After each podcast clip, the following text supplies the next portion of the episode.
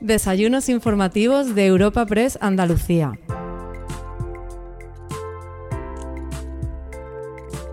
Te presentamos una nueva entrega de los desayunos de Europa Press Andalucía. Este encuentro lleva por título El cambio en Andalucía, presente y futuro, y ha sido presentado por Valeriano Díaz, presidente de la Federación Andaluza Empresarial de Transporte en Autobús, Fandabús, quien además de abrir el encuentro ha dado paso a nuestra invitada de esta ocasión, Marifran Carazo, consejera de Fomento, Infraestructuras y Ordenación del Territorio de la Junta de Andalucía. Tras su intervención inicial, nuestra invitada charlará con el delegado de Europa Press en Andalucía, Francisco Morón. Bueno, buenos días a todos, eh, señora consejera. Después de tres años y medio eh, como consejera de Fomento, Infraestructura y Ordenación del Territorio y el intenso trabajo que ha realizado durante esta legislatura, eh, Marifrano necesita mi presentación en absoluto. Eh, yo creo que, todos conocemos su gran dedicación, su ilusión, su entrega eh, a todo el servicio público, así como el carácter dialogante, lo cual ha permitido sacar adelante pues, importantes leyes como la ley del suelo, la lista, así como impulsar proyectos de infraestructura que, llevan atascados o llevan atascados muchos años. Como presidente de Fandabus, en lo que me toca, la movilidad en general y el sector de transporte de viajeros por carretera en particular, tengo que agradecer mucho que tu consejería, con todo tu equipo al frente, haya puesto en marcha, con motivo de la pandemia, cuatro tramos de compensación para los contratos de transporte regular. Hasta el final del estado de alarma, así como dos convocatorias de ayudas eh, que están pendientes de publicarse al transporte discrecional y para la transformación de flotas. En nombre de nuestra federación, Fandabus, gracias por entender los problemas del sector, el cual todavía, hay que decir claro, que no se ha recuperado y la bajada de ingresos eh, viene provocada por la pandemia y todavía eh, continúa. Gracias por seguir trabajando para conseguir un mínimo equilibrio económico, financiero en los contratos de concesión. Conoces bien la difícil situación de las empresas que ha provocado el cierre del ejercicio 2021 y que todavía en el 22 pues no vamos a, lograr recuperar, aunque esperemos que a finales pues se vaya ya recuperando los índices del 2019. No obstante, no pretendo extenderme hablando de todos tus logros porque va a haber tiempo de que, de que con las preguntas y la exposición y con nuestro periodista pues, pues salgan a la luz, pero también pues eso, quería agradecerte tu cercanía y que siempre estás pendiente de los empresarios y muy empática con los problemas de los empresarios. Te conozco como amiga, como vecina de Granada. Ambos hemos crecido profesional, personalmente y familiarmente en, nuestra maravillosa ciudad, así como en nuestra comunidad autónoma. Tú llegaste antes que yo a Granada a estudiar la carrera de Ciencias Políticas y desde entonces no has parado de crecer en tus responsabilidades políticas, cosa que me alegro. También como concejal primero y diputada en el Parlamento de Andalucía después. Tu nombramiento como consejera en el 2019, para mí y para todo el sector, fue ilusionante por una parte, conocíamos y compartíamos amigos y lugares en Granada, en mi caso, pero por otra, todo el sector sabíamos que ibas a ser implacable en la defensa del interés general y de los servicios públicos, buscando siempre la excelencia en el servicio de transporte público regular de viajeros por carretera, como así ha sido. Nosotros, las empresas de transporte, también perseguimos ese mismo objetivo. Perseguimos pues, prestar un servicio excelente a los ciudadanos porque es la única manera que tenemos de aumentar el número de clientes y hacer crecer los ingresos, haciendo así nuestras empresas más rentables. También habéis puesto de vuestra parte con medidas que, luego comentaremos. Sin embargo, la situación provocada por la pandemia nos ha dejado caos y a empresas pequeñas más aún. Gracias a la comprensión de tu departamento y a las medidas excepcionales que habéis tomado, muchas empresas se han salvado de la quiebra, aunque la situación, insisto, que continúa siendo muy difícil, como bien sabéis. No obstante, soy optimista, también lo era en 2019 cuando fui elegido presidente de Fandabus, pero en aquel momento no pensábamos nadie que iba a pasar lo que pasó. La verdad que nos ha tocado a mí, a todo mi comité ejecutivo, que están todos aquí representados, pues no nos esperábamos esto y hemos trabajado también incansablemente con todo tu equipo. No nos lo esperábamos, pero entonces era otro contexto y, y después de atravesar juntos, administración y empresas, esta travesía, pues yo creo que hayamos aprendido cosas, sobre todo porque no nos acordamos de Santa Bárbara nada más que cuando truena y al final, cuando hay calamidades de estas, pues nos damos cuenta que las empresas son las únicas capaces, junto con una administración ágil, de, sacar el país adelante, ni más ni menos. Creo que Andalucía como tierra, eh, creo en Andalucía como tierra de enormes oportunidades, históricamente maltratada, y en sus personas como el mayor activo. Gente muy trabajadora, que trabaja mucho y que también sabe vivir. Ahora más que nunca tenemos que ser capaces de liderar una recuperación económica, como así está siendo, y nos quedamos atrás con respecto y no quedarnos atrás como, con respecto a otras regiones, otras comunidades autónomas de España. Creo que juntos podemos seguir construyendo un nuevo modelo de movilidad en Andalucía, más eficiente, más funcional, más moderno y también más sostenible. Los proyectos que impulsa el departamento que, tú diriges, con Mario, con Felipe, con los gerentes de transportes, con Manolo, el coordinador, que también está aquí con nosotros, pues eh, esperemos que salga un nuevo mapa un concesional, el Centro de Control y Gestión de Transporte de Andalucía, habéis puesto en marcha la tarjeta joven, que también tenemos mucha esperanza, Toda la lista de proyectos es amplia, en todos ellos sabes que cuentas con nuestro apoyo y colaboración, tal y como hemos demostrado en numerosas ocasiones, y de Fandadux ayudaremos a aquellas empresas que no tengan suficientes medios o sean más mm, pequeñas, pues también a explicarles, ayudarles a ser próximos para que no se queden atrás. La transformación energética de la movilidad, sin duda, es un objetivo común, pero no puede ser ni tan rápida, no es políticamente correcto, pero ni tan limpia, máximo cuando nuestro nivel de emisiones, eh, con efecto negativo sobre el cambio climático que genera nuestra actividad, es una parte ínfima de las emisiones a nivel global.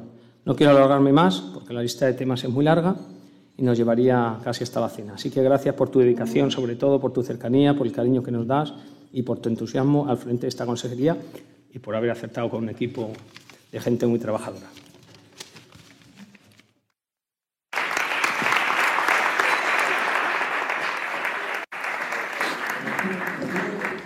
Bueno, muy buenos días y muchas gracias a todos por vuestra asistencia esta mañana de lunes en este desayuno de Europa Press. Y quiero empezar agradeciendo a Europa Press, a su delegado en Andalucía, Francisco Morón, la oportunidad que me da junto a Fandabús, eh, a su presidente Valeriano Díaz, a su comité ejecutivo, el poder trasladar en este foro pues, cambios realizados en estos tres años de Gobierno y también nuevos objetivos, nuevas metas, nuevos retos que tenemos planteados y que hemos ido construyendo juntos, eh, de la mano.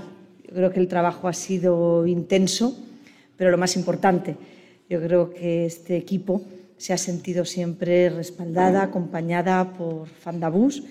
Saludo a su presidente nacional de Confibur, Rafael Bardadillo, sabe de esa relación que tenemos con nuestros operadores, con nuestras empresas de transporte. Ha sido una relación intensa, de mucho trabajo, con mucho esfuerzo en momentos complicados que ahora detallaré también. Déjenme que salude a mi viceconsejero y a mi director general de movilidad, a Felipe Arias. Eh, saben que han sido las dos caras con las que más ha trabajado este sector.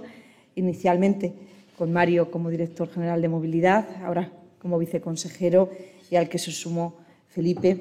Han sido muchas las reuniones compartidas, los comités ejecutivos donde hemos participado, muchas conversaciones y tengo que agradecerles también todo ese esfuerzo para estar cerca en esos momentos tan difíciles y para siempre ir de la mano de un sector que es fundamental, muy importante para el conjunto de la economía de Andalucía.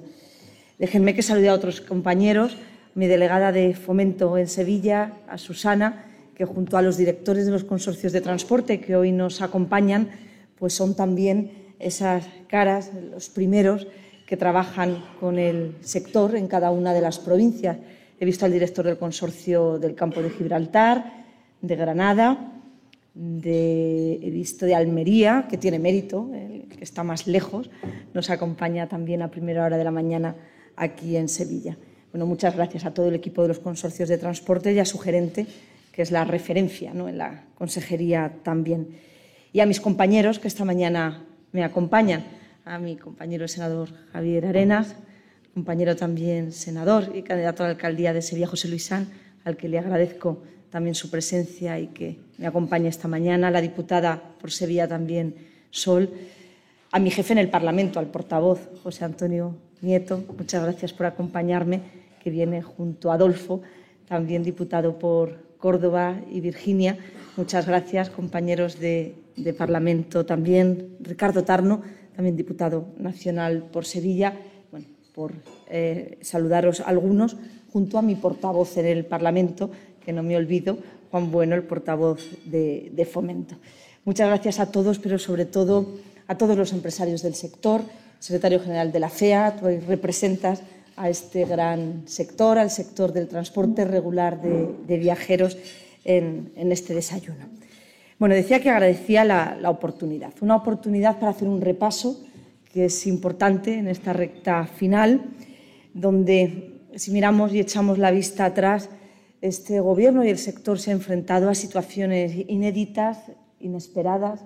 No sabíamos que nos iban a llegar pero yo creo que hemos estado frente a esa adversidad, adversidad perdón, fuertes y siempre tomando decisiones con arrojo, con, con valentía, el conjunto del Gobierno. Y también en esta consejería, pero sobre todo este sector.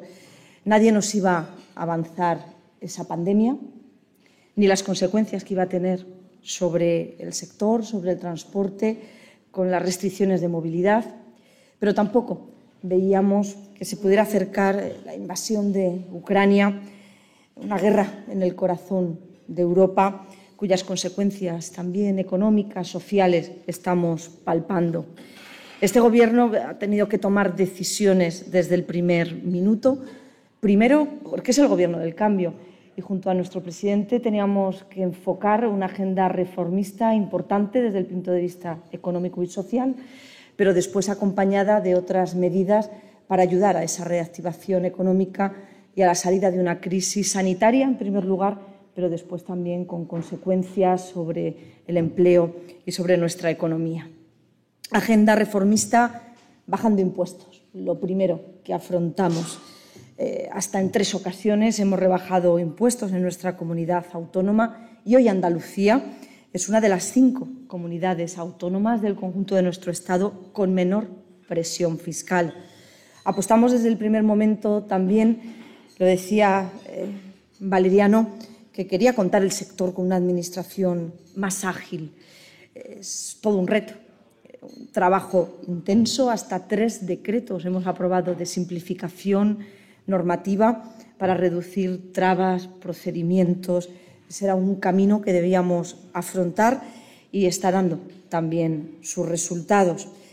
En materia de urbanismo y de ordenación del territorio, aprobando una nueva ley que era absolutamente necesaria. Contábamos con una ley obsoleta, antigua, de 2002, la LOGUA, y afrontamos desde el primer día la aprobación de una nueva ley que supone un cambio absoluto respecto a esa ordenación de nuestro urbanismo de la ordenación del territorio y es una ley, la nueva lista, que nos va a ayudar a esa reactivación económica. Por cierto, aprovecho para decirles que avanzamos en su reglamento, porque lo que primero ofrece seguridad jurídica y ese reglamento avanza paso a paso con el objetivo de tenerlo aprobado antes del mes de junio. Y esto es histórico también para Andalucía.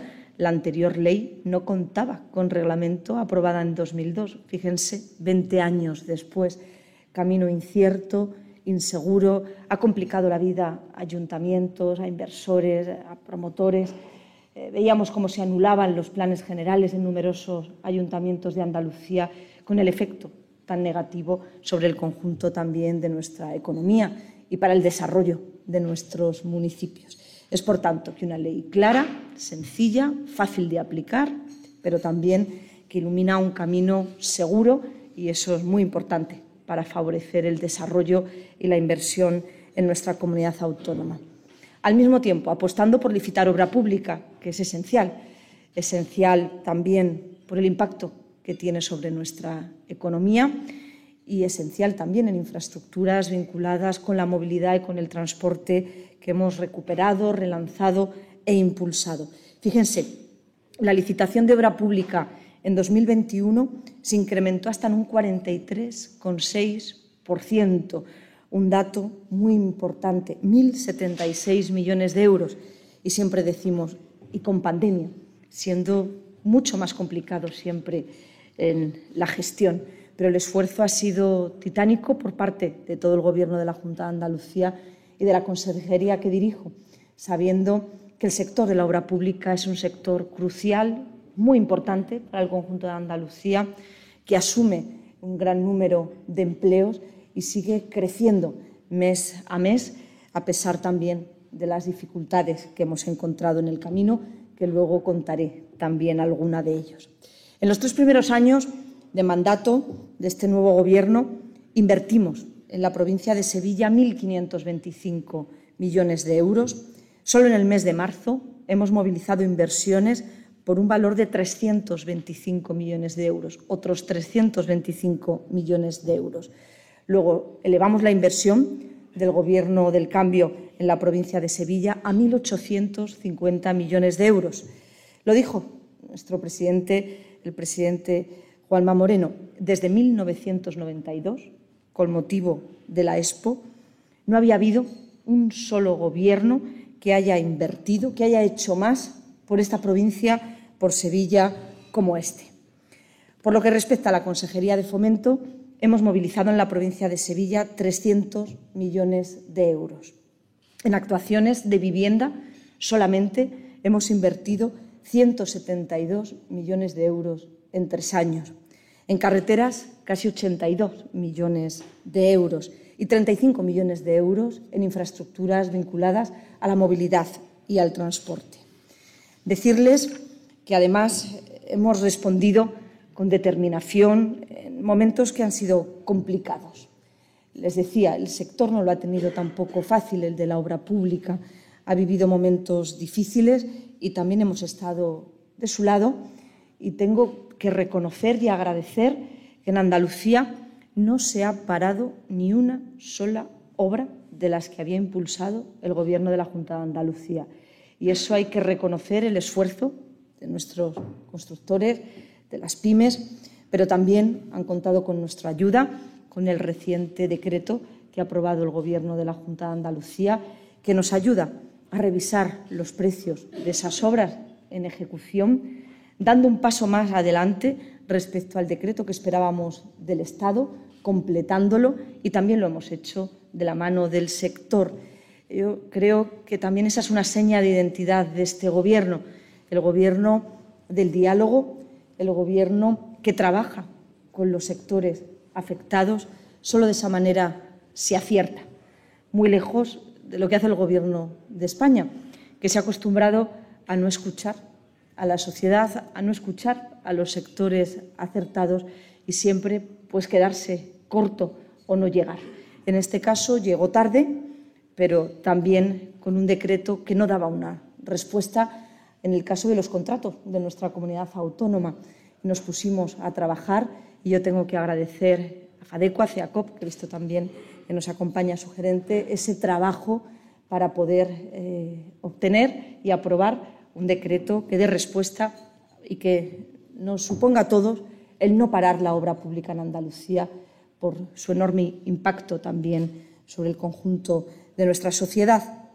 Y hemos hecho esfuerzos con este sector también, y ahora hablaremos de las ayudas, pero con esa hoja de ruta reformista de bajada de impuestos, agilizar nuestra administración, ayudar a los sectores afectados, hemos conseguido que en un momento muy complicado Andalucía saque la cabeza.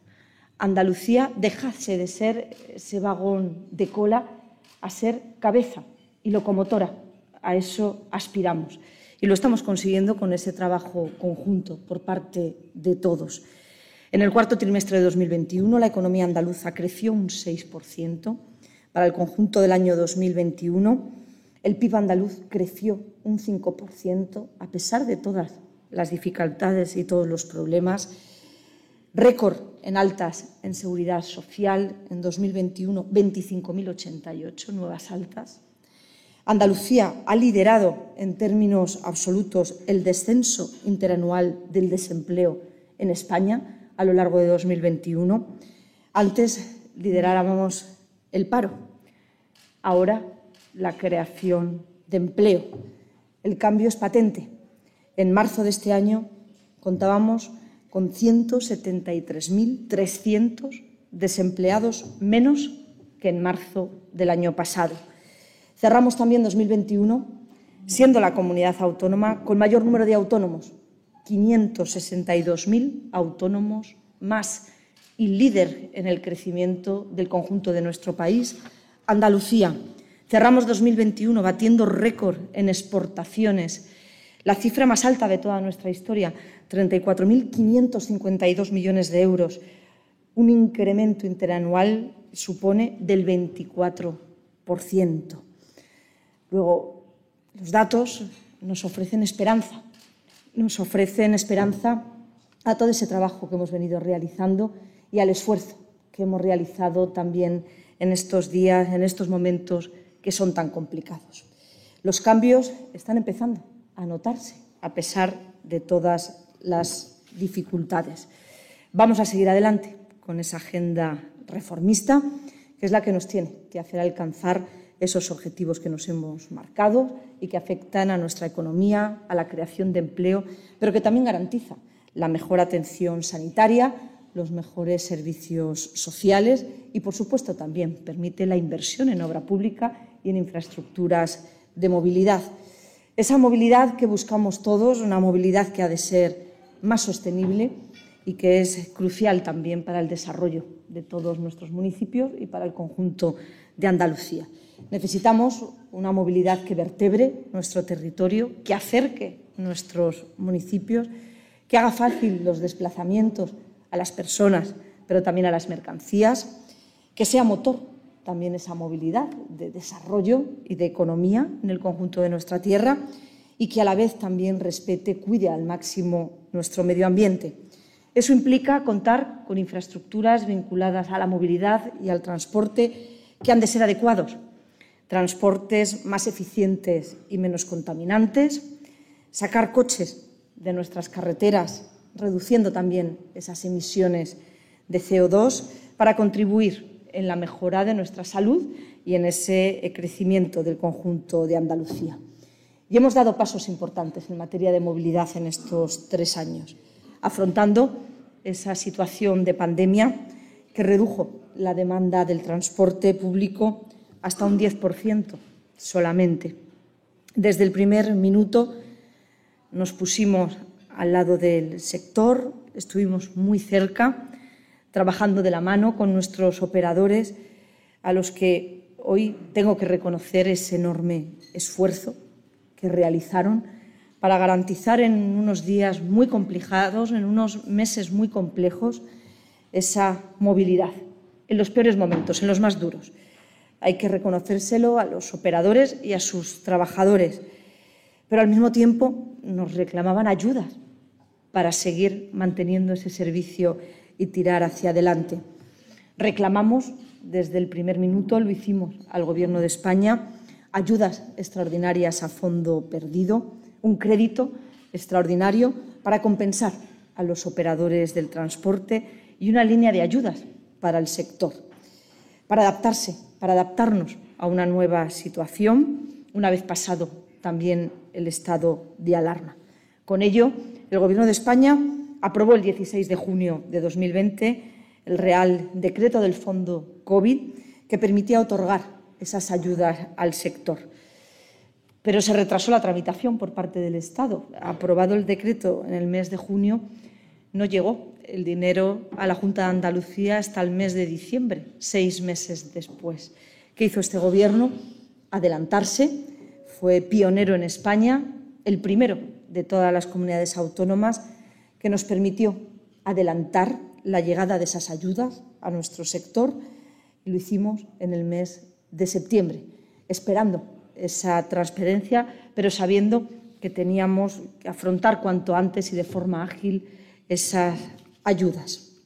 Esta fue la primera ayuda, la del mes de septiembre de 2020. Después fuimos ampliando hasta una segunda, una tercera y una cuarta fase que se aprobó también en la orden del 29 de octubre para favorecer la recuperación del sector y también ayudando a recuperar la demanda, que es eh, un asunto que nos preocupa a todos y sobre lo que hemos estado trabajando. Yo también quiero decir que este es un sector comprometido, por tanto, y seguro. Y esto es importante repetirlo. En algunos momentos de la pandemia también declaraciones parecían trasladar al conjunto de la sociedad que no era una actividad segura. Y desde el primer minuto pues también trabajamos fortaleciendo esos protocolos de seguridad para trasladar también que el transporte público es seguro, en Andalucía es seguro y también demuestra el esfuerzo de todo un sector que ha abanderado iniciativas y que ha contado también con la Junta de Andalucía para trasladar al conjunto de la sociedad esa seguridad, porque es la primera referencia para recuperar demanda. No podemos dar un paso atrás. Nos ha costado mucho construir un sistema de transporte público en nuestra comunidad autónoma y no se puede dar un paso atrás respecto a la demanda. Antes de la pandemia, mes a mes, aumentábamos el número de usuarios de nuestros consorcios de transporte. Y es lo que tenemos que seguir haciendo una vez que hemos superado esos momentos más duros de la pandemia. Es momento de recuperación económica, pero también de recuperación de demanda. Y la recuperación de demanda de usuarios es recuperación económica también. Luego continuemos en ese camino trabajando juntos. Y ya hay datos que nos alumbran también esperanzas para el sector. Eh, decirles que también al tiempo hablaba de las ayudas de ese fondo extraordinario. También aprobamos una línea de ayuda específica para el transporte discrecional de viajeros eh, por carretera que encuentra tramitándose con un presupuesto de 6 millones de euros. En breve, va a ser pronto, está preparado toda la convocatoria, pondremos en marcha las ayudas para la renovación de la flota de autobuses gracias a los fondos de los Next Generation, en los que a Andalucía le han correspondido en su reparto 29 millones de euros. Y les decía, en tanto, a trabajar para recuperar esa demanda, para recuperar nuestra economía. Esa es la clave. Los consorcios de transporte cerraron 2021 con 47 millones de viajeros, frente a los 38 millones alcanzados en 2020, lo que supone un 24% de incremento. Buena parte de estos usuarios lo fueron del Consorcio de Transportes del Área Metropolitana de Sevilla, que superó los 19 millones de viajeros, un 27% más respecto al año anterior con su tarjeta del Consorcio de Transportes. En estos primeros meses de 2022 ya hay una tendencia clara de recuperación en paralelo a la salida de esa crisis sanitaria, de nuestra recuperación también económica y social. Durante la Semana Santa, más de 625.000 usuarios han utilizado el transporte público metropolitano, según los datos del Consorcio de Sevilla. La cifra roza la alcanzada en la Semana Santa de 2019. El Metro de Sevilla ha llegado incluso a superar en un 14% el número de viajeros transportados en la última Semana Santa antes de la pandemia de 2019. Más de 684.000 usuarios en esta Semana Santa. Esperamos que este sea el inicio, el inicio de esa normalización de la demanda de nuestro transporte público. Decirles que considero también importante volver a repetir hoy aquí que es necesario que el Gobierno de España acabe con la desigualdad en la financiación que sufren los consorcios de transporte andaluces. Los consorcios de transporte de Madrid y Cataluña cuentan con financiación del Estado, al igual que el de Valencia y Canarias. Los andaluces no cuentan con esa financiación no entendemos la diferencia cuando hablamos de movilidad, en el caso de Andalucía, en importantes áreas metropolitanas. Las andaluzas son importantes áreas metropolitanas también. Fíjense, nos correspondería, por esa financiación anual de los presupuestos generales del Estado, 110 millones de euros más. Un presupuesto muy importante determinante para seguir impulsando nuestro transporte público y para mejorar la actividad que prestan nuestros consorcios de transporte. Luego, una vez más, también en este foro, en este desayuno, junto al sector, vuelvo a reclamar al Gobierno de Sánchez que acabe con esta situación injusta y discriminatoria hacia Andalucía, discriminatoria hacia nuestros consorcios, pero en definitiva hacia los andaluces que utilizan el consorcio de transportes, los consorcios de transporte, el transporte público andaluz en sus desplazamientos.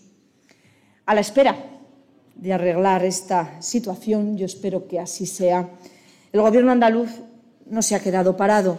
Hemos puesto en marcha muchas iniciativas con enorme esfuerzo presupuestario para incrementar el uso del transporte público, para reforzar ese transporte público. Y tenemos por delante un reto muy importante, la ejecución a 2026 de 180 millones de euros que proceden de los fondos de Next Generation, solo dirigidos, destinados con proyectos ya aprobados para infraestructuras de movilidad y transporte, para mejorar esa movilidad y también favorecer su digitalización, que es un hecho de especial importancia.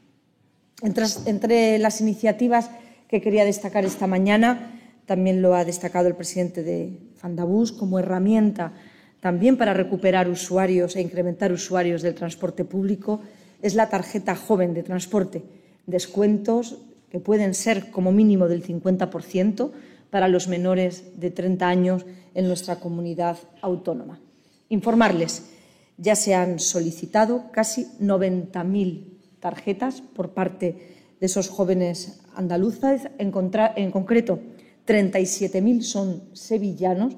Luego, casi el 43% de las tarjetas solicitadas en Andalucía son para jóvenes de la provincia de Sevilla. A la vez, estamos acometiendo un plan de mejora integral en estaciones de toda Andalucía. Y aquí quiero detenerme en la estación de Plaza de Armas, que será reformada casi integralmente en sus instalaciones. La semana pasada eh, valorábamos esa Expo 92, lo que supuso para la ciudad de Sevilla, lo que supuso para el conjunto de Andalucía ese importante evento internacional. Pues bien, la estación de Plaza de Armas también fue otra infraestructura que se construyó con motivo de la Expo 92 y fíjense, va a ser en 2022 y con este nuevo Gobierno, 30 años después, cuando afronte esa reforma integral y de modernización de la estación del intercambiador más importante del conjunto de Andalucía. Eh, decirles que tenemos ya previsto esa reforma. Este verano se iniciarán las obras de mejora de la accesibilidad y también de eficiencia energética que tiene un presupuesto de un millón de euros y en otoño comenzará los trabajos para reparar las cubiertas con un presupuesto de dos millones y medio de euros. Luego este Gobierno va a invertir en la estación de Plaza de Armas tres millones y medio de euros para su modernización y puesta a punto. Es entrada, acceso, puerta también de Andalucía y necesitaba de esa importante inversión.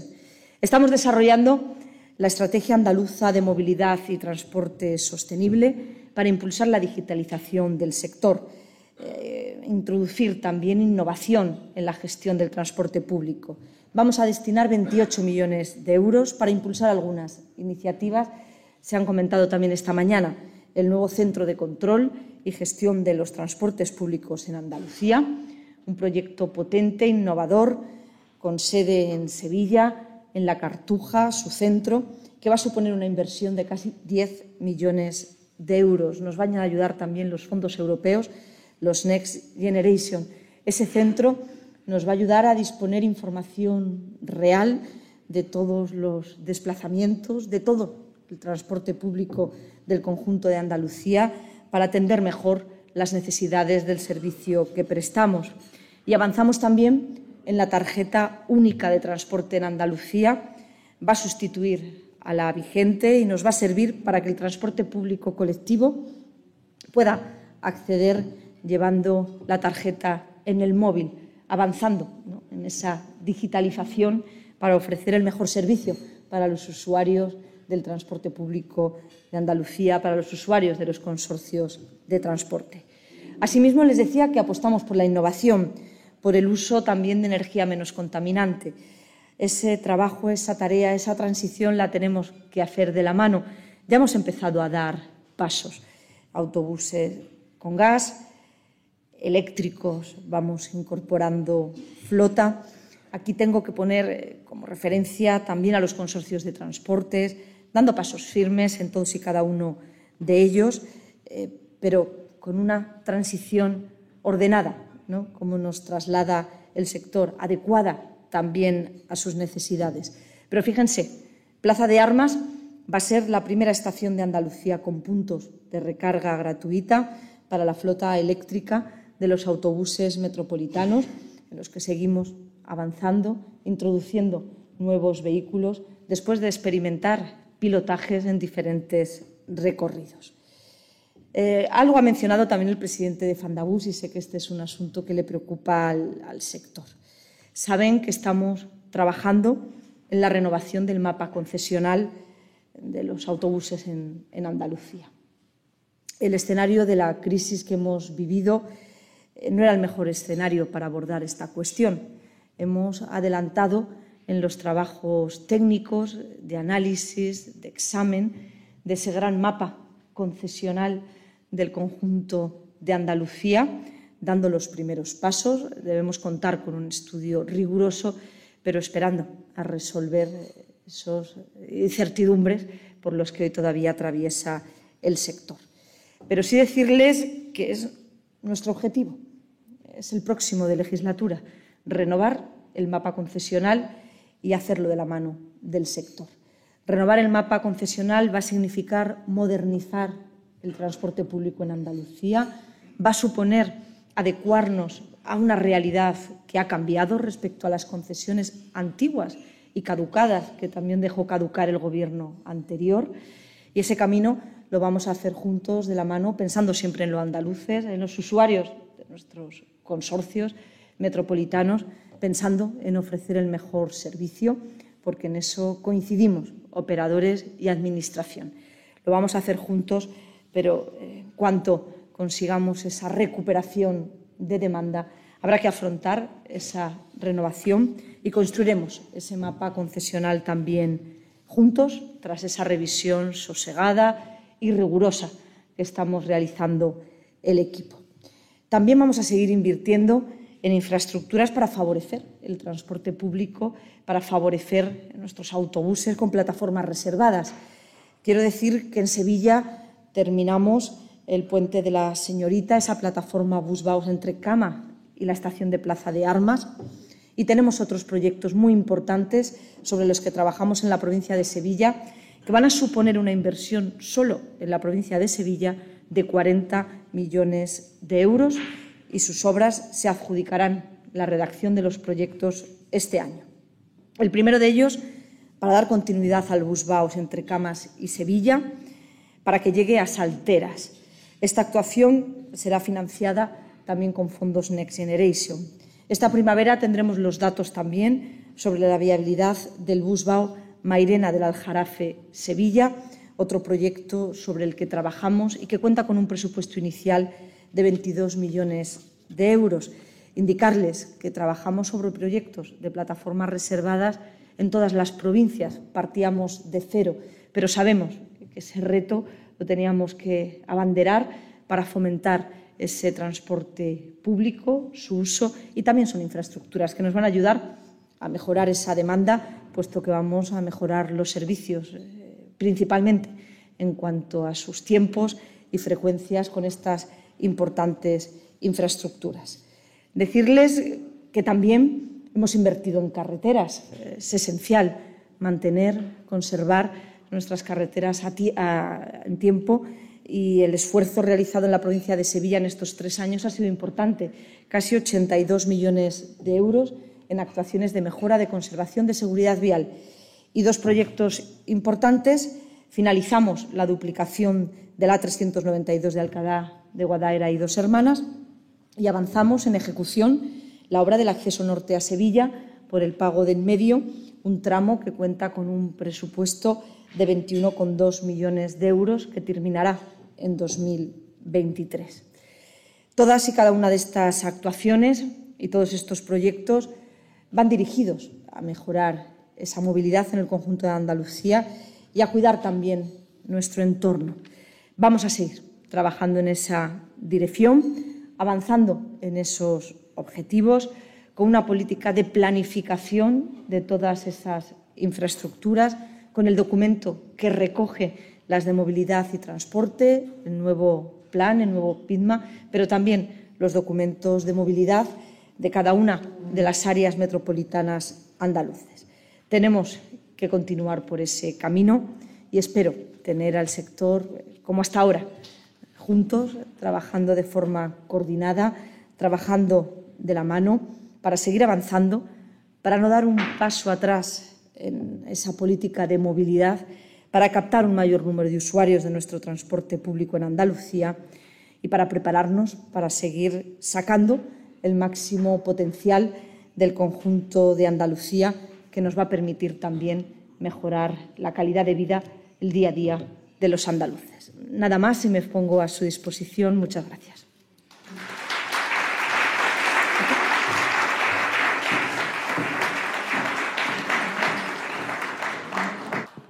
Muchas gracias, consejera. Bueno, tenemos unos 20, 25 minutos como máximo para, para, responder, para dejarle libre, para que empiece a trabajar en esa convocatoria de elecciones, ¿no? Porque es lo que realmente hoy todo el mundo está esperando, la convocatoria de las elecciones. Después hablaremos, si le parece. Ha hecho referencia al tema de la falta de financiación por parte del Estado para los consorcios en Andalucía. ¿Por qué? Eh, ¿Qué explicación le dan? O sea, ¿por qué se produce esa desigualdad que se está produciendo, que es tan importante que al final lo que está perjudicando al ciudadano? Pues es una desigualdad histórica. O sea, Cataluña y Madrid cuenta con financiación, sus consorcios, más de una década y yo nunca había escuchado al gobierno anterior socialista reclamar esa financiación al Estado, pero ni a un gobierno ni a otro. ¿no? Yo creo que ha sido este gobierno el primero que ha alzado la voz, el primero que ha pedido igualdad para Andalucía y para sus consorcios. Y fíjense que es un presupuesto muy importante, 110 millones de euros para mejorar esa política de movilidad, para mejorar la actividad que prestan nuestros consorcios. Y lo vamos a seguir reclamando, sea el Gobierno que sea el que tenga esas competencias, porque nos parece que le corresponde a Andalucía esa inversión por nuestras áreas metropolitanas, por el número tan elevado de usuarios de nuestros consorcios de transporte, por la población que afecta, luego lo vamos a seguir reclamando. ¿Pero qué explicación le dan? O sea, el por qué, porque no ha habido reclamación o porque el Gobierno entiende que Andalucía no se da la circunstancia para pues que... Desde luego, reclamación no ha habido en ningún caso. Y fíjense, el ministro Ábalos en 2018 suma Valencia. Es decir, estamos hablando de Cataluña y Madrid, bueno, han contado con financiación históricamente y Andalucía no ha contado con esa financiación, pero el ministro si aprueba nueva financiación en 2018. Es cuando, por parte de este Gobierno, venimos reclamando esa situación de igualdad y de financiación. Desde luego, lo ha hecho el presidente de la Junta de Andalucía cada vez que habla de financiación y siempre lo repetimos. Miro a, a Javier Arenas cuántas veces hemos dicho los andaluces no queremos ser más que los demás, pero no podemos ser menos que nadie. Exigimos esa situación de igualdad y lo vamos a reclamar como una mejora en nuestro sistema de financiación, pero fíjense, no solo es la financiación global, también hay asuntos como este que no forma parte de la financiación global, de ese reparto entre las comunidades autónomas, que también en este momento se está castigando a Andalucía. Luego vamos a seguirlo reclamando. Eh, tanto el presidente de Fandabus como usted han hecho referencia a la transformación energética, que tiene que ser ordenada, que tampoco puede ser porque tiene su coste. No sé si hay alguna línea de ayuda europea que esté prevista para eso y si Andalucía está bien posicionada para poder tener acceso incluso a fondos europeos extraordinarios de cara después de la pandemia o aunque sea fondos FEDER, no sé, ¿hay alguna manera de ayudar al sector a que esa transformación se haga lo antes posible y de la mejor manera posible? Esa transformación la tenemos que, encarrilar, eso está claro, pero de la mano del sector. Tenemos una convocatoria que decía ultimando, en ese reparto de fondos ha correspondido a Andalucía 29 millones de euros y con el sector, lo sabe bien el presidente de la patronal, hemos trabajado con el Estado intentando ordenar también esa convocatoria de ayudas. Eh, tenemos que ir de la mano de la industria. Es verdad que es muy positivo hablar de vehículos eléctricos y de nitrógeno y de gas, pero tenemos que ir de la mano de la industria y con pilotajes probados. Los territorios son diversos y esos vehículos bueno, pues tienen que prestar todas las soluciones que han de ser adecuadas ¿no? a, los servicios que ofrecen. De ahí que digamos que el conjunto del sector en Andalucía y el Gobierno andaluz quiere favorecer esa transición, desea contar con vehículos que, desde luego, protejan mejor nuestro entorno, pero eso lo hemos dicho al Estado, eh, no se puede eh, sacar una convocatoria eh, imponiendo determinados vehículos cuando ni siquiera hoy tenemos la capacidad en el mercado, la industria, de poderlos favorecer. Luego yo creo que también esa transición ha de ser planificada y ha de venir de la mano del sector, como lo estamos haciendo en Andalucía, donde ya hemos tenido experimentos, pruebas piloto, como debe ser, para ir avanzando en la renovación de la flota.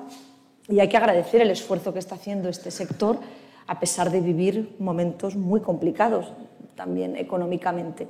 Pero transición ordenada y en Andalucía vamos a contar a lo largo de este año y se resolverá para 2023 con 29 millones de euros. ¿Y qué previsión hay de cómo se puede ir el parque adaptando? No sé si tiene un, reto o tiene un X años para que haya un 50%, un 60%, un 70%. ¿Esa planificación existe? Con estos fondos no hay planificación, es una convocatoria de ayudas aprobada con los fondos Next Generation que se tiene que ejecutar a lo largo de 2022 y 2023. De ahí que dijéramos que teníamos que preparar esa convocatoria de la mano del sector, porque también tiene que aportar con financiación el sector y pensar en abrir las posibilidades trabajando de su mano. Pero tenemos ese reto, 2022 y 2023, 29 millones de euros de ayudas para poder renovar la flota y, y facilitar esa transición energética. Aquí ha, ha hecho referencia también al tema de la recuperación de los usuarios. Eh, ¿En qué vía va? O sea, ¿va, ¿va según lo previsto o cómo se podía esperar la reacción? ¿Se puede pensar que el transporte público se va a volver a utilizar de esa manera que se utilizaba antiguamente o hay todavía reticencia a, a usarlo? Bueno, nos queda todavía por ver su evolución ¿no? a lo largo de este año. Es verdad que daba los datos de Semana Santa, es un momento muy especial, ¿no? donde se producen muchos desplazamientos y afortunadamente bueno, pues hemos tenido una Semana Santa ya como la de la prepandemia. Nos queda ver cómo siguen evolucionando esos números. Pero bueno, todos los datos que tenemos desde principio de año, coincidiendo con la recuperación también de la crisis sanitaria, con la reducción ¿no? de, de la pandemia, estamos viendo como mes a mes estamos recuperando usuarios. Y yo aquí tengo que decir que gracias al sector y de su mano, siempre la oferta ha sido superior a la demanda. Esto es muy importante hasta en los peores momentos, especialmente en las horas punta en los momentos donde más desplazamientos se producían en el conjunto de Andalucía, en los momentos de pandemia de más restricción, pero también después, cuando íbamos recuperando usuarios, cuando la gente se iba incorporando también a sus puestos de trabajo, los estudiantes a sus universidades. Ha sido un camino muy duro el que hemos recorrido, pero siempre pensando en trasladar el mejor servicio y ofrecerlo con todas las garantías de seguridad. Y lo hemos conseguido. Yo creo que es momento de recuperación. Miren, esos casi 90.000 jóvenes que se han sumado con su nueva tarjeta joven también nos están ayudando a recuperar usuarios del transporte público, pero van a ser aliados de la revolución verde. Yo creo que cuando un joven es sensible desde tan corta edad ¿no? con el uso del transporte público, también estamos haciendo una tarea de sensibilización que es muy importante. Hasta dos campañas de sensibilización fomentando el transporte público hemos desarrollado eh, con comunicación social de la Junta de Andalucía. Y en ese camino vamos a seguir trabajando, pero sobre todo ofreciendo un servicio de calidad. Yo creo que el esfuerzo que estamos también realizando por ofrecer ese servicio pues es muy importante. Yo estoy convencida que a pesar de que hay que ver la evolución, a ver cómo continuamos en estos meses, desde luego que ya es una realidad que 2021 está siendo mejor que 2020 y que mes a mes estamos avanzando recuperando usuarios. Consejera, eh, cambiando de asunto, ¿cree que habrá acuerdo con el Gobierno para licitar lo que es la obra del, ramal, ¿no? el ramal técnico del, tramo norte de la línea 3 del metro de Sevilla. Bueno, este es un proyecto donde hemos puesto mucha ilusión el conjunto del Gobierno. Sabíamos que era bueno, pues una infraestructura muy esperada para la provincia de Sevilla. Tengan en cuenta que el Gobierno anterior licitó de golpe su ampliación, todos los proyectos constructivos, pagamos todos por ellos 17 millones de euros y los dejó caducar en un cajón, proyectos terminados, aprobados, y nunca fue capaz de impulsar esa ampliación eh, que suponga completar la red del metro de Sevilla, que en definitiva es a lo que debe aspirar la ciudad, a completar su red de metro.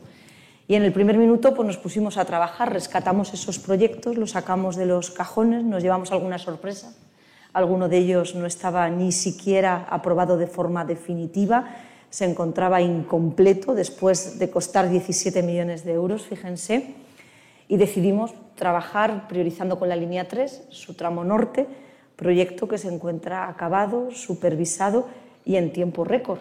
Yo creo que en tiempo récord. Fíjense, ya en más tres años se ha hecho más que en 15 tener un proyecto listo, el del tramo norte, que supone una inversión de 1.075 millones de euros, y avanzando en el tramo sur, en su proyecto constructivo también de la línea 3.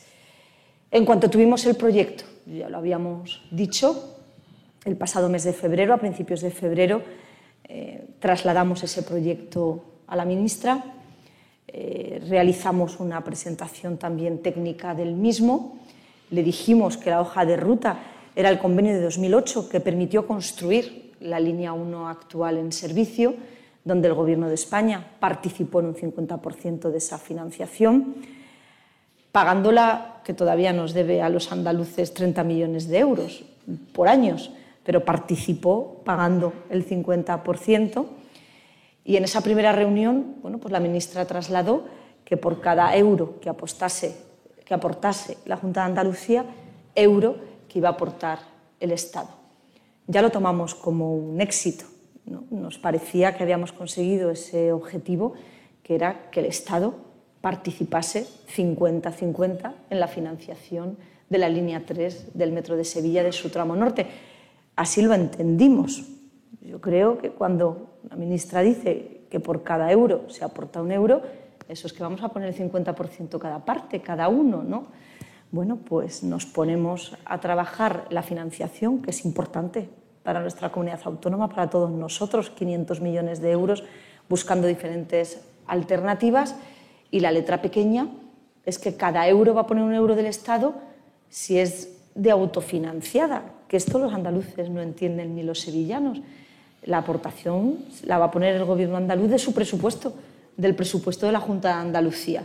Como pongamos los 500 millones de euros a quien le preocupa, se puede pedir un préstamo, se puede pedir un crédito, podemos poner fondos europeos, podemos utilizar los Next Generation, autofinanciada, la colaboración privada, como se financió la línea 1. Lo importante es firmar el protocolo, el convenio, cada anualidad cuánta aportación tiene que poner de sus presupuestos la Junta de Andalucía, con su informe de presupuesto, su informe eh, jurídico, y poder licitar la obra cuanto antes.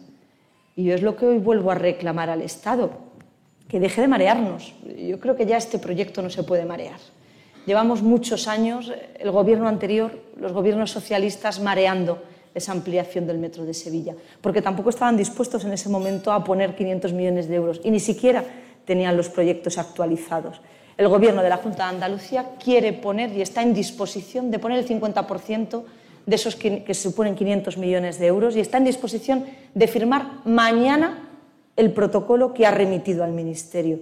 Y eso es lo que me gustaría, que dejen de marear, de buscar excusas, de marear a una provincia que, por cierto, ya ha sido perjudicada lo suficiente por parte de este Gobierno, quitándoles una infraestructura tan importante como son los túneles de la, S, de la S40 y mm, perdiendo esa importante inversión que suponen mil millones de euros, hubiera supuesto para la provincia de Sevilla, y lo que tiene que hacer es comprometerse con esta infraestructura y mañana mismo, digitalmente, si quiere la ministra, firmamos ese ¿Pero protocolo. ¿en qué, momento estáis? O sea, esperando que el gobierno rectifique, ¿no? no, sé, les hemos solicitado esa rectificación porque nada lo pone fácil, quiero decir. Propusimos modificar la tasa de la ley de desindexación para dar participación a la colaboración público-privada. Se han negado en rotundo, cuando es un proyecto de libro que necesita el impulso privado. Se construyó así eh, la línea 1. Ha sido imposible. Les eh, trasladamos en una reunión eh, con una consultora que esa modificación suponía llegar como mínimo al 7% y solo se permite al 4%. nos ha dicho que no. no permite endeudarse a las comunidades autónomas. También nos niega la participación de fondos europeos. Miren, que no nos engañen, los fondos europeos que se aprueban para el Estado y que después se transfieren a las comunidades autónomas son de los andaluces y forman parte de nuestro presupuesto. Siempre han financiado infraestructuras de movilidad y transporte. Hoy se lo he dicho, cuántos proyectos han sido aprobados por Europa de infraestructuras de movilidad y transporte. Con los Next Generation se va a afrontar la ampliación de un ramal en el metro de Granada, pequeñito, de 68 millones de euros, que tiene que estar terminado en 2026 con fondos europeos, ya ha sido aprobado por Europa. España, el Gobierno de España, ¿por qué nos tiene que decir a los andaluces cómo tenemos que financiar una infraestructura? Lo vamos a hacer con nuestro presupuesto. Y de ahí que si queremos aportar fondos europeos, porque además ya las posibilidades se reducen, pues lo haremos como lo tengamos que hacer. Y los fondos europeos financian la construcción de infraestructuras y de ahí que sigamos reclamando que se nos deje financiar como queramos, esa es nuestra responsabilidad y esa es nuestra competencia, y que el Gobierno de España nos indique cómo va a financiar su parte, porque todavía no sabemos cómo va a financiar su parte. Otra cuestión, hay un préstamo que hicimos una consulta al Ministerio, también con los Next Generation, para afrontar la construcción de infraestructuras. España tiene aprobado 85.000 millones de euros. No ha solicitado ni un solo euro a cargo de este préstamo. Portugal, 12.000 millones de euros ya solicitados para proyectos. Francia, otros 10.000 millones de euros. Este es un proyecto que encaja en ese fondo, que es un préstamo que después tiene que devolver el gobierno de la Junta de Andalucía, todos nosotros, pero también sería otra puerta, otra posibilidad para favorecer esa inversión. Yo, desde luego, a la ministra no le voy a decir cómo tiene que pagar su 50%. Lo que tiene que firmar el proyecto, comprometerse con la planificación y con la asignación anual del gasto, como lo va a hacer la Junta de Andalucía, y comenzar las obras cuanto antes. Un anuncio. El pliego está preparado para licitar el ramal técnico, porque sabíamos que teníamos que ganar tiempo. Eso supone que en cuanto se firme el protocolo, ojalá sea mañana, este Gobierno introduce en contratación el pliego para el ramal técnico, que ha sido previsor y ha presupuestado, a pesar del presupuesto prorrogado dos millones de euros que hemos tenido que hacer con una reprogramación para poder licitar ese ramal técnico y poder comenzar las obras en este ejercicio. ¿Sería cuanto antes? Antes del verano se encuentra ese proyecto licitado para dar comienzo, como decíamos, antes de finalizar este año.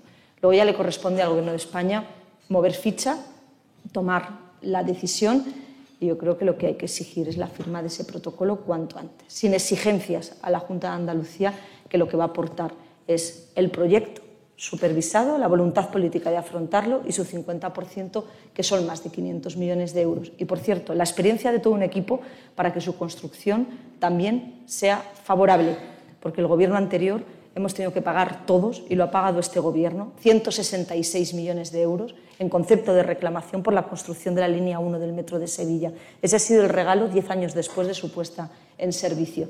Nos pondremos al frente de la obra, como hemos hecho con todas las infraestructuras, para que situaciones como esa no vuelvan a repetirse tampoco en Andalucía. Otro asunto pendiente de la conexión Santa Justa Aeropuerto. Eh, ¿Está la Junta en disposibilidad o tiene posibilidad de afrontar esa obra?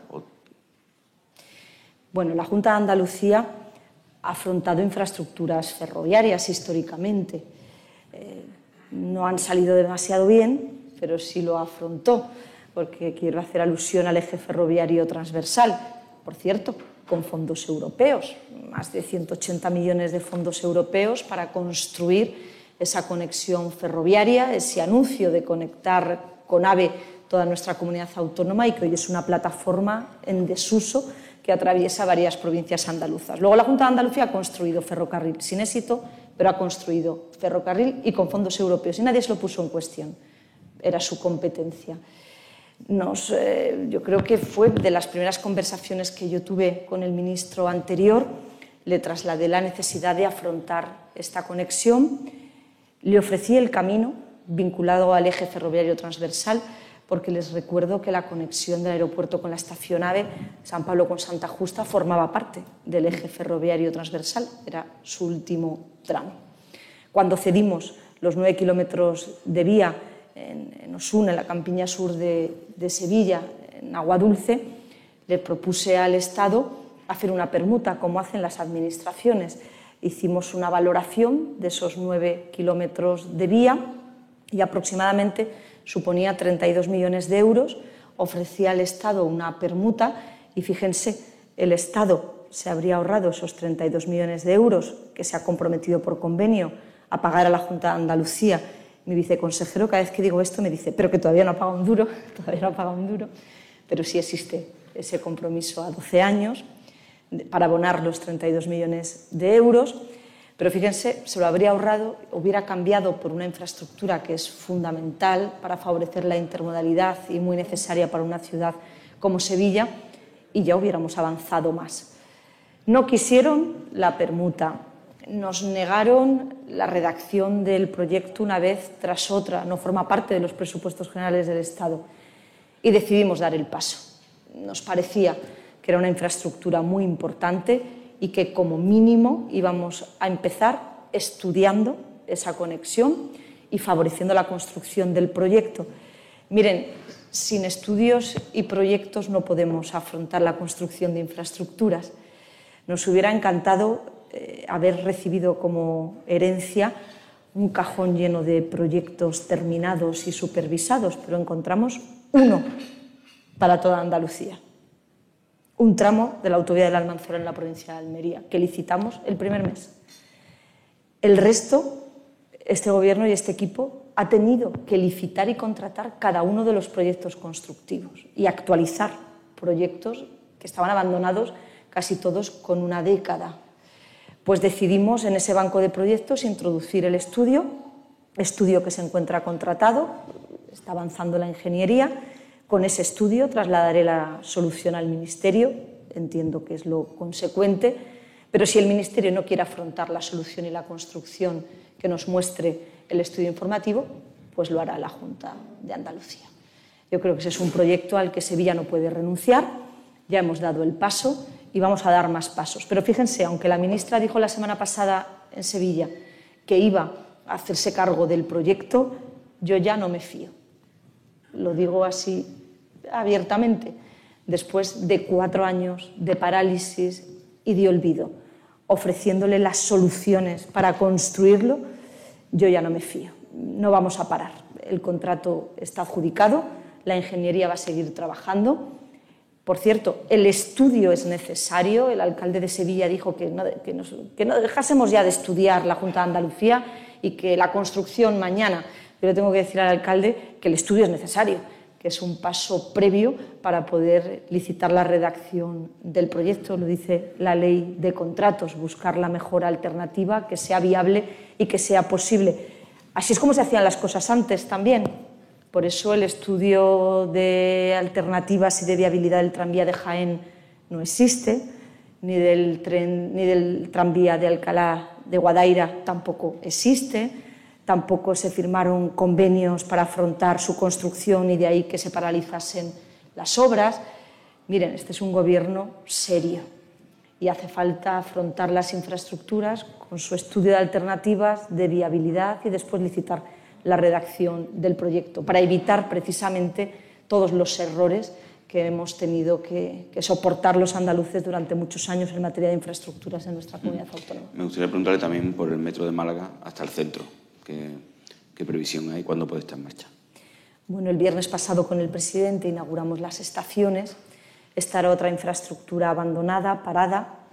Eh, fíjense, un dato, en tres años hemos ejecutado en obra 78 millones de euros, 32 contratos, no saben lo que supone eh, licitar 32 contratos solo vinculado al Metro de Málaga que nos ha permitido terminar la infraestructura, cerrar todas las heridas que tenían rota la ciudad de Málaga, por ahí empezamos en apenas año y medio, contratar vías, eh, nos acompaña, he visto, el consejero delegado de ADVI, ha participado también en la infraestructura, eh, y empezar las pruebas de seguridad. 78 millones de euros, y por cierto, voy a aprovechar que tengo al consejero delegado de ADVI, certificando la obra y pagándola a 10 días. Es como paga esta consejería, que creo que también es importante decirlo, no a 119, que fueron los días en los que nos encontramos este Gobierno los pagos de esta casa. Así eh, es fácil ¿no? el poder impulsar la construcción de infraestructuras y se hace también fácil para los contratistas. Eso supone que una vez comenzadas las pruebas de seguridad, bueno, pues ya no depende de nosotros, el esfuerzo ya se ha realizado, la infraestructura está terminada y es cuestión de meses. Nos hemos marcado como objetivo eh, la llegada al centro en la feria en el mes de agosto, pero ya es cuestión de Armstrong, que es el tecnólogo que está implementando las pruebas de seguridad, se están desarrollando, comenzarán las pruebas en blanco, que prácticamente ya son como las comerciales a finales de junio. Luego yo creo que ya es un salto muy importante, pero en tres años hemos completado esta infraestructura y como se comprometió el presidente Juanma Moreno, se va a poner en servicio también en esta legislatura. Dos tranvías, Bahía de Cádiz y Alcalá de Guadaira. ¿En qué situación están? Bueno, el de Alcalá de Guadaira era el que decía que eso era otra trampa terrible. Yo creo que esa fue la primera carta que yo encontré sobre la mesa de sorpresa diciéndome el Fondo Social Europeo que nos retiraban la financiación europea y eso suponía que en una inversión parada desde hace 10 años, en la que se había invertido todos nosotros, porque eso sí que se hizo con autofinanciada, 120 millones de euros, pues eh, podíamos perder la cofinanciación de Europa, que participaba con fondos europeos. En esta infraestructura valían, en otras parece que no, de 88 millones de euros. Y tuvimos que empezar de cero el proyecto con un estudio de viabilidad, de demanda, el proyecto constructivo de la nueva estación y cocheras, de esa infraestructura y empezar a preparar todos los pliegos para poder garantizar el proyecto. En septiembre de 2020, Fondo Social Europeo reconoce de nuevo como gran proyecto el tranvía de Alcalá de Guadaira. Recuperamos, por tanto, la inversión de esos 88 millones de euros de fondos europeos a los que el Gobierno andaluz aporta cinco para restituir todos los actos vandálicos. Yo creo que esto es importante también decirlo. Parecen anécdotas, pero de enorme importancia. Fíjense, eh, la infraestructura no se encontraba ni vallada, ni señalizada, ni con vigilancia. Una infraestructura en la que habíamos invertido todos 120 millones de euros. Lo primero que hicimos fue parar eh, esos robos que se venían produciendo desde hace más de una década pues esa falta de rigurosidad y de vigilancia por parte del gobierno anterior nos va a costar 5 millones de euros a todos, que no aporta Europa, y que para restituir esa infraestructura, que es el primer contrato que ya hemos eh, licitado, está adjudicado y será bueno, pues el comienzo para poner a punto y completar esta infraestructura. Pero tenemos para ejecutar de aquí a 2024-25 88 millones de euros, con todos los pliegos en marcha y completar esta infraestructura, que por cierto se unirá después con la línea 1 actual del metro y va a favorecer la, la, movilidad, en la provincia de Sevilla de una forma importante. ¿La Bahía de Cádiz? Y Bahía de Cádiz. Bueno, a mí la primera pregunta que me hacen en el Parlamento de Andalucía, el Grupo Socialista, sobre el tranvía de la Bahía de Cádiz, me dicen que por qué no lo pongo en servicio, puesto que ya está todo acabado no me habían dado ni dos meses. Pues fíjense, todo acabado ha supuesto que hayamos tenido que construir una subestación eléctrica con un presupuesto de 20 millones de euros, construir una estación, la de Ribarillo, que ha costado 18 millones de euros, completar 26 contratos, empezar de cero las pruebas de seguridad, firmar el convenio y el contrato con Renfe, que va a ser nuestro operador, y con Adif, Luego, ni el trabajo administrativo ni la obra estaba finalizada. El esfuerzo también ha sido muy importante para poder finalizar la infraestructura y en este momento, desde el pasado mes de febrero, se encuentra también en pruebas Yo misma participé de la primera prueba, que fue histórica, ya conectar, hicimos el recorrido desde Chiclana hasta Cádiz, fue la primera vez que esta infraestructura entró en la estación de Cádiz. Espero que en junio tengamos también esas eh, pruebas en blanco, donde ya bueno, pues colectivos puedan conocer y subirse a esa infraestructura. Y hemos dicho agosto, la puesta en servicio comercial. Esa es la planificación, una planificación que tenemos que ir de la mano con Renfe, nuestro operador, porque es un sistema mixto tranviario ferroviario, y también con la Agencia de Seguridad Estatal, que está revisando y garantizando la seguridad de esta infraestructura. Pero de igual modo, cumplimos. Dijimos que en esta legislatura se ponía en servicio y así va a ser. Una legislatura que acaba, consejera. Usted tiene una de las consejerías más inversoras, más importantes, de cara incluso a la infraestructura, o sea, lo que es la estructura de Andalucía. ¿Cree usted, como están diciendo otros compañeros suyos de Ejecutivo, que es necesario que Andalucía cuente con un presupuesto antes del mes de septiembre? Bueno, los problemas que nos estamos encontrando con un presupuesto prorrogado son muchos. Yo creo que, que no éramos conscientes eh, de esa dificultad. Evidentemente, los que tumbaron los presupuestos sí que lo eran, sí que eran conscientes. ¿no? Yo creo que preparamos un presupuesto de acorde a la reactivación económica. Se invertía más que nunca también en educación, en política social, en sanidad, pero favorecía la obra pública incrementando nuestro presupuesto en un 30%. Luego, fíjense lo importante que también era el peso ¿no? de la consejería en el presupuesto. Bueno, y sabemos pues, que se rechazó ese presupuesto por parte del Partido Socialista, de Vox y de la izquierda más radical. Y desde el mes de enero, pues en mi consejería, como en el resto, pero en la mía, digo, en vez de hacer la ingeniería habitual, es la financiera, porque nos hemos dedicado pues, a garantizar la ejecución de proyectos, a hacer modificaciones presupuestarias, a intentar recuadrar y reajustar cada uno de esos proyectos para no retrasarlos, para poder afrontarlos, priorizar, es una cuestión de priorizar. La primera reprogramación fue garantizar la operación para financiar la base logística del Ejército de Tierra de Córdoba en base a la firma de nuestro convenio. Claro, no existía ese proyecto en el presupuesto de 2021, no podía estar en la prórroga del presupuesto. Imagínense buscar y reprogramar 38 millones de euros que supone esa inversión. Pues eso hace que tengas que, utilizar esa ingeniería para cuadrar todos los proyectos. Les decía, garantizar para empezar el ramal del metro de Sevilla, su ramal técnico, dos millones de euros. Parece menos, pero eso toca reprogramar todo un presupuesto.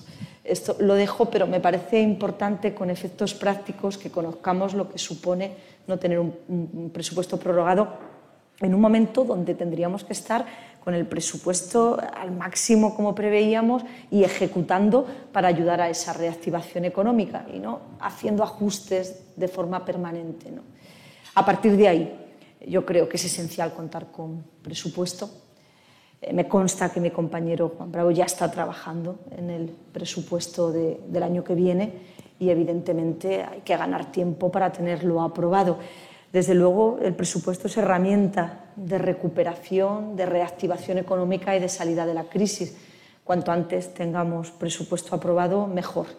Pero es verdad que la decisión del adelanto electoral le corresponde al presidente, con presupuesto o sin presupuesto y que siempre nos ha trasladado, siempre, que su vocación era agotar este mandato, esta legislatura. Primero, porque esa es la vocación de un partido de gobierno, como es el nuestro, no estar hablando de elecciones todos los días, estar gestionando y gobernando, que es a lo que nos hemos ocupado durante estos tres años con mucho esfuerzo y con muchas dificultades. Y segundo, bueno, por el encargo, la encomienda tan grande que tenemos por parte de los andaluces. ¿no? Eh, sabemos la responsabilidad que tenemos y que la reactivación depende del impulso ¿no? de, de, este gobierno. No obstante, tener que contar con presupuesto, todo lo que ha venido después, ¿no? yo creo que es un momento de incertidumbre económica general, ¿no? a la que se ha sumado también la invasión de Ucrania, bueno, pues parece que ha acelerado ese debate. Pero yo decirle Esta mañana hemos tenido nuestra reunión de coordinación, esta tarde tenemos reunión solo de metros y tranvías, que este Gobierno no va a parar, que tiene que seguir, porque evidentemente, aún en funciones, son muchos los proyectos que hay que seguir desarrollando, ejecutando y tenemos una enorme responsabilidad. Luego tampoco vamos a parar. Yo creo que eso es lo importante y hay que, hay que trasladarlo así. ¿Considera que es acertado adelantar las elecciones al mes de junio, como ya ha dicho el presidente que va a hacer, no? Yo siempre le he dicho al presidente que esa es una decisión que le corresponde a él y que él tiene que decidirlo.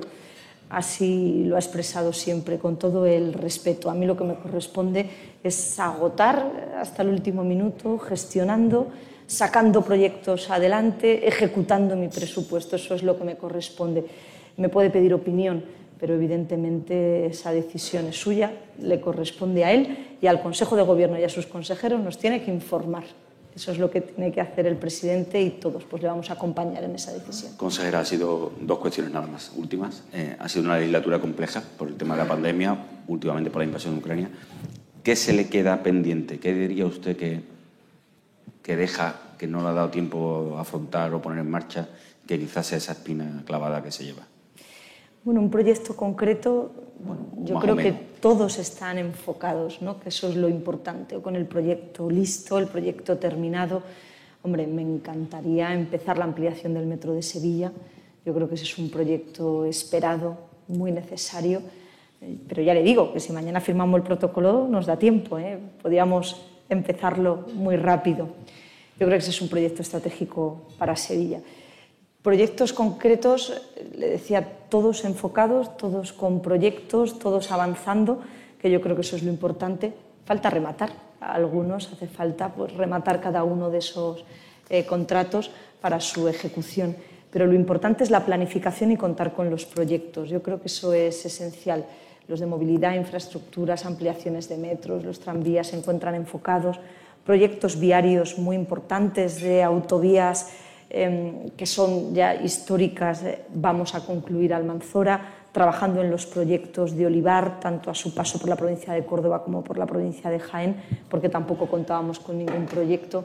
Luego yo creo que lo importante es que todos van en carga, van en marcha y reto ejecutar los fondos Next Generation, que es un montante también muy importante de fondos en cuyos proyectos también estamos trabajando. Y la última, eh, ese reto de, de- de ejecutar esos fondos, ¿le gustaría hacerlo a usted o le gustaría tener otro, otro tipo de responsabilidad en la próxima legislatura? Pero yo lo mismo, yo a disposición del presidente. Sí, sí, yo bueno, sé que esta es la fuera de- respuesta fuera- fuera- típica. fuera- yo sé fuera que, de lo correcto que Sé que es la respuesta típica, pero es así, a disposición del presidente. Hombre, esta es una consejería complicada por los plazos, por los tiempos, por su ejecución, pero es una consejería preciosa porque, bueno, puedes ver los resultados, ¿no? Y luego que ha habido interlocución, déjenme que termine con eso porque es importante, interlocución con los sectores afectados, con el sector del transporte también. Entonces yo creo que con interlocución y con gestión y con equipo, pues evidentemente hemos trabajado lo mejor que hemos podido, pero es una decisión del presidente. No obstante, como secreto, yo he disfrutado muchísimo. Eso lo quiero decir. Eh, quiero agradecer ¿no? la oportunidad y la confianza del presidente, porque a pesar de todas esas dificultades que hemos trasladado, hemos disfrutado mucho el conjunto del, del equipo con mucha responsabilidad, pero sobre todo yo lo quiero dejar ahí. Hemos disfrutado, que eso también tiene que venir acompañada en la gestión.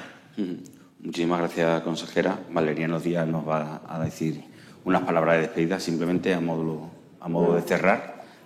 Y, y solamente eso. Muchísimas gracias, consejera, y esperemos que nos veamos pronto.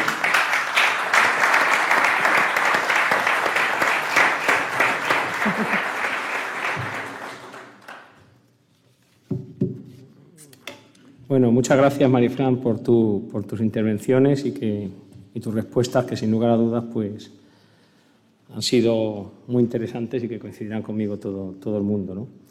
Tal y como dije en noviembre durante nuestra Asamblea General y la que amablemente asististe, además que no se nos olvida, pues venimos de tiempos muy convulsos que han servido para darnos cuenta de muchas cosas, entre otras que el transporte público es un servicio esencial.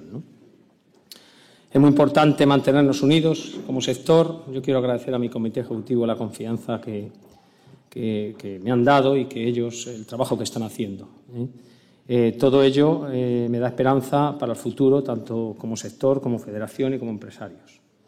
Gracias a todos por la presencia, autoridades, compañeros, amigos y especialmente que no he nombrado a los patrocinadores, que son muy importantes, pues Hanover, Ibeco, March Seguros, Recacor y SICE. Muchísimas gracias, de verdad. Solo ruego a políticos, comunidad y sociedad eh, que se siga eh, ayudando y se tenga el respeto por las empresas y empresarios, el respeto que merecen y la ayuda que merecen, porque somos realmente el verdadero motor de nuestro bienestar y de la creación de empleo. Cuidemos de las empresas, facilitemos por favor a los empresarios la vida, porque las mejores decisiones se toman, como haces tú, Marifran, escuchando a los que realmente saben. Y porque la empresa realmente es el servicio esencial, ahora que tanto se habla de esto. Y sé que tú, Marifran, estás convencida de esto. Muchas gracias.